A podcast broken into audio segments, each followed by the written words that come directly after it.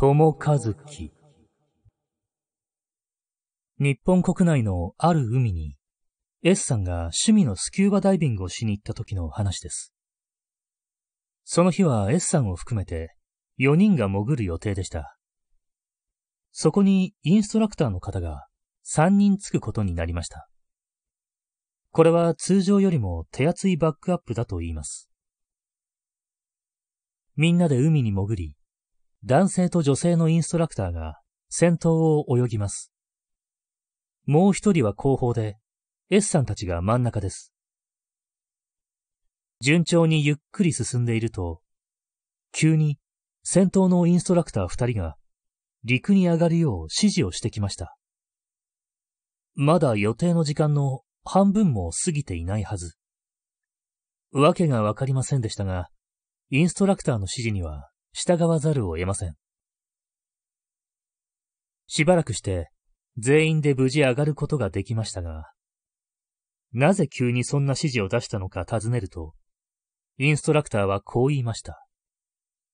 人がいたから、と。前方に、こちらが想定していないダイバーが二人いたそうです。この辺りでダイビングをするときは、インストラクターたちの間で、いつ、誰が何人、どの辺を泳ぐのか、事前に情報を共有します。想定外のダイバーがいたときは、直ちに海から上がるように、あらかじめ決まっているとのこと。しかし、ここは海です。彼らの把握していない慣れたダイバーがフラッとやってきて潜るということも、可能性としては十分あり得ます。もっとダイビングを楽しみたかった S さんたちからすれば、釈然としない結果となってしまいましたが、その後に、もっと不可思議なことを聞きました。先頭にいたインストラクターの方が、より詳しく話してくれました。前方に現れたという二人のダイバー。それは、まるで自分たちのようであったと。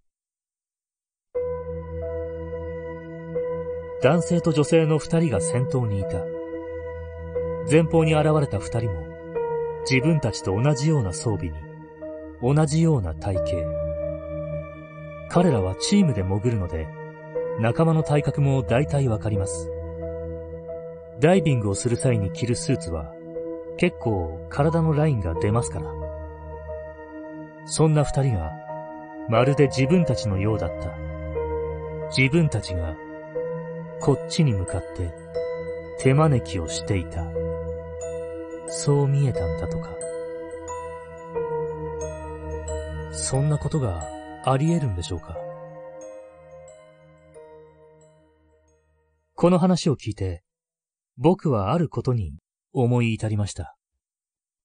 それは、海の妖怪、友和樹。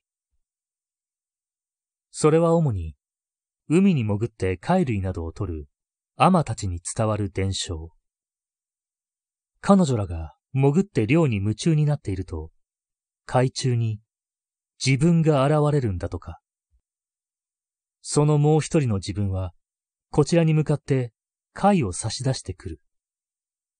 それを受け取ると、そのアマは近いうちに亡くなってしまう。そんな妖怪の伝承です。誰か一人でも友和樹を見たら、その日は全員が海から上がって仕事を中止するそうです。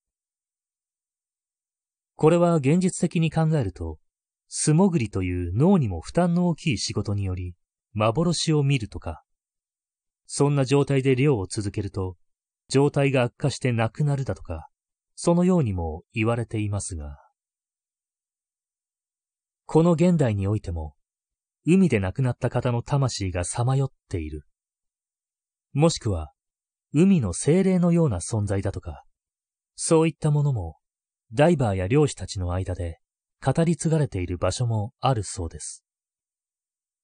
そして、あのダイビング中、装備も酸素も十分に余裕がある中で見た、あの自分たちのような二人。やはりあれは、人間ではない存在だと僕には、そう思えてなりません。